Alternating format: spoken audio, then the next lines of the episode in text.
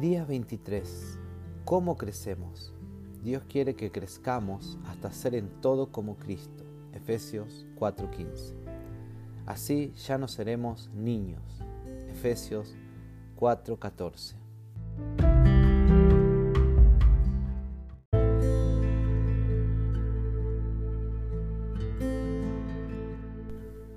Dios quiere que crezcamos.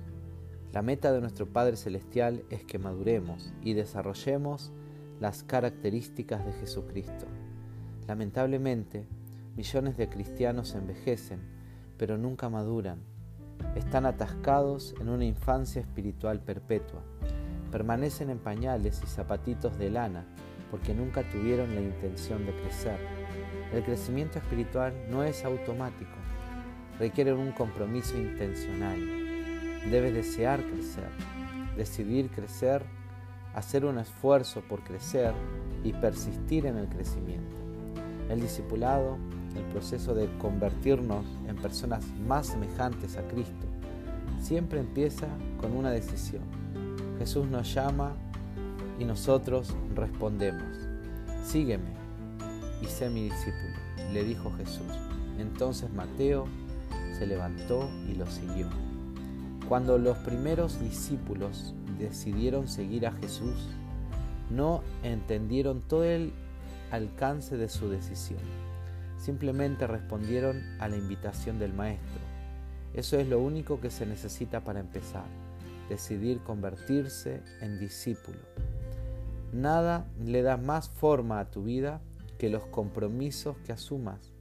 Ellos pueden servir para tu desarrollo o destrucción, pero en ambos casos te definirán. Dime con qué estás comprometido y te diré lo que serás en 20 años. Llegaremos a ser lo que nos comprometemos a ser. Llegado ese momento de compromiso, la mayoría de las personas pierden el propósito de Dios para sus vidas. Muchas temen comprometerse con algo y simplemente vagan sin rumbo por la vida. Otras, sin mucho entusiasmo, se comprometen con valores incompatibles y acaban en la frustración y en la mediocridad. Otras asumen un compromiso total con metas mundanas, tales como llegar a, ser ricas o famosas, solo para terminar defraudadas y amargadas. Como todo lo que se elige hacer tiene consecuencias eternas, será mejor que elijas con sabiduría. Pedro advierte, ya que todo lo que nos rodea será consumido por el fuego, que vidas santas y piadosas deberíamos vivir.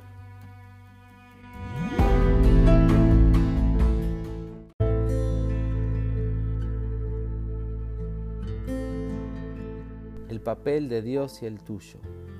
Ser semejante a Cristo es el resultado de que tomes las mismas decisiones que Él y dependas de su espíritu para ayudarte a cumplir con tus decisiones. En cuanto decidas con seriedad llegar a ser semejante a Cristo, deberás empezar a actuar de una manera nueva. Tendrás que abandonar algunas rutinas viejas, desarrollar hábitos nuevos y cambiar intencionalmente tu manera de pensar. Podrás estar seguro de que el Espíritu Santo te ayudará con tales cambios. La Biblia dice, lleven a cabo su salvación con temor y temblor, pues Dios es quien produce en ustedes tanto el querer como el hacer, para que se cumpla su buena voluntad. Este versículo muestra las dos partes del crecimiento espiritual. Lleven a cabo y producen. El llevar a cabo es nuestra responsabilidad y el producir es el papel que desempeña Dios. El crecimiento espiritual es un esfuerzo de colaboración entre nosotros y el Espíritu Santo. El Espíritu de Dios trabaja con nosotros, no simplemente en nosotros. Este versículo, escrito para los creyentes, no se refiere a cómo ser salvos, sino a cómo crecer. No dice trabajen para su salvación, porque no se puede agregar nada a lo que Jesús ya hizo. Durante un entrenamiento físico trabajamos realizando ejercicios físicos para desarrollar el cuerpo, no para conseguir un cuerpo. Cuando armas un rompecabezas, Cuentas con todas las piezas. Nuestra tarea es armar el rompecabezas. Los granjeros trabajan la tierra, no para conseguir la tierra, sino para desarrollar la que ya tienen. Dios no nos ha dado una nueva vida. Ahora somos responsables de desarrollar con temor y temblor esta vida que Él nos ha dado. Eso quiere decir que tenemos que tomar nuestro crecimiento espiritual en serio. Cuando las personas consideran de manera trivial su crecimiento espiritual, eso muestra que no han entendido los alcances eternos de su decisión, como vimos en los capítulos 4 y 5.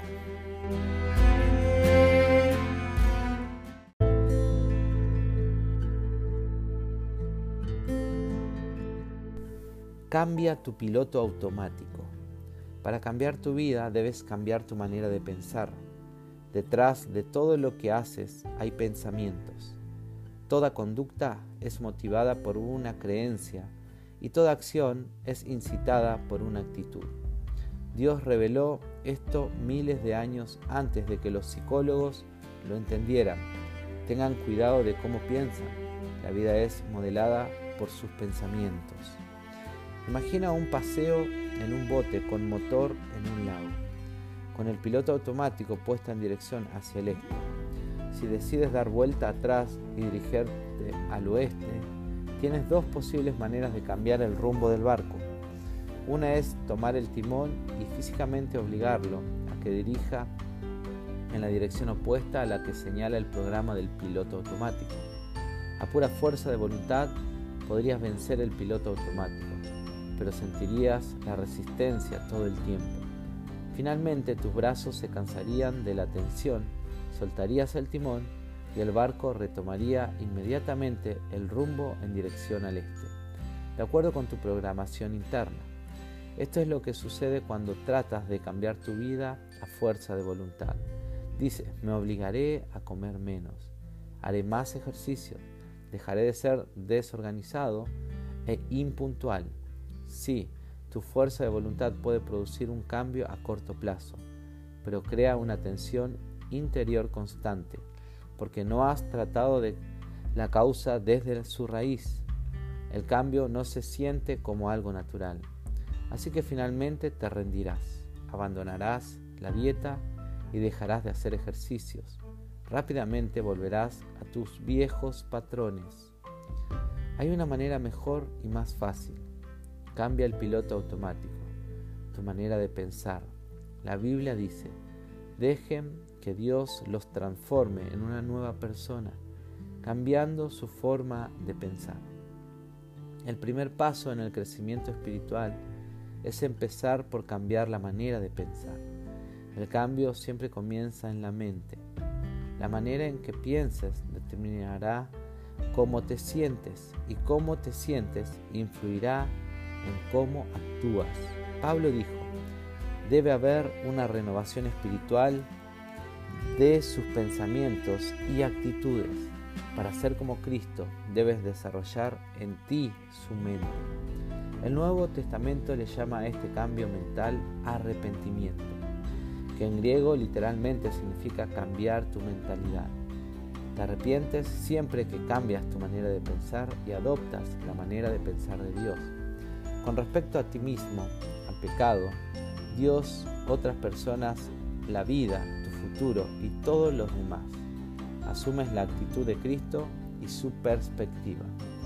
Se nos manda que pensemos del mismo modo en que pensamos, el que pensaba Cristo Jesús. Este mandamiento tiene dos facetas. La primera faceta de este cambio mental consiste en dejar de los pensamientos inmaduros que son egoístas la Biblia dice, no sean niños en su modo de pensar, sean niños en cuanto a la malicia, pero adultos en su modo de pensar. Los niños son por naturaleza completamente egoístas, solo piensan en sí mismos y sus propias necesidades. Son incapaces de dar, solo pueden recibir, tienen una manera de pensar inmadura por desgracia, muchas personas nunca se desarrollan más allá de ese nivel. La Biblia dice que esta manera egoísta de pensar es el origen de conductas pecaminosas. Los que viven siguiendo sus egos pecaminosos solo piensan en las cosas que su ego pecaminoso desea. La segunda faceta para pensar como Jesús consiste en que empieces a meditar con madurez, enfocándote en otros, no en ti mismo. En su gran capítulo sobre el amor verdadero, Pablo concluyó que pensar en los demás era señal de madurez. Cuando yo era niño, hablaba como niño, pensaba como niño, razonaba como niño. Cuando llegué a ser adulto, dejé atrás las cosas de niño. En la actualidad, muchos suponen que la madurez espiritual se mide por la cantidad de información bíblica y doctrina que uno sepa. Si bien el conocimiento es una medida de la madurez, no es todo lo que necesita. La vida cristiana es mucho más que credos y convicciones. Incluye la conducta y el carácter. Nuestros hechos deben ser congruentes con nuestros credos y nuestras creencias deben ser respaldadas con una conducta semejante a la de Cristo. El cristianismo no es una religión ni una filosofía, sino una relación y un estilo de vida. El centro de este estilo de vida es pensar en los demás, como lo hizo Jesús en lugar de pensar en nosotros mismos. La Biblia dice, cada uno debe agradar al prójimo para su bien, con el fin de edificarlo, porque ni siquiera Cristo se agradó a sí mismo. Pensar en los demás es la esencia de ser semejante a Cristo y la mejor evidencia del crecimiento espiritual. Esta manera de pensar es antinatural, va en contra de nuestra cultura, es rara y difícil. Afortunadamente tenemos ayuda. Dios nos ha dado su espíritu, por eso nosotros no pensamos igual que las personas de este mundo. En los siguientes capítulos miraremos las herramientas que el Espíritu Santo usa para ayudarnos a crecer.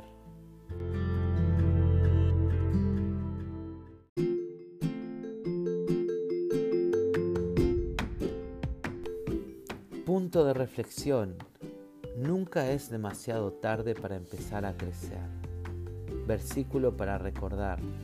Cambien su manera de pensar para que así cambie su manera de vivir y lleguen a conocer la voluntad de Dios, es decir, lo que es bueno, lo que le es grato, lo que es perfecto.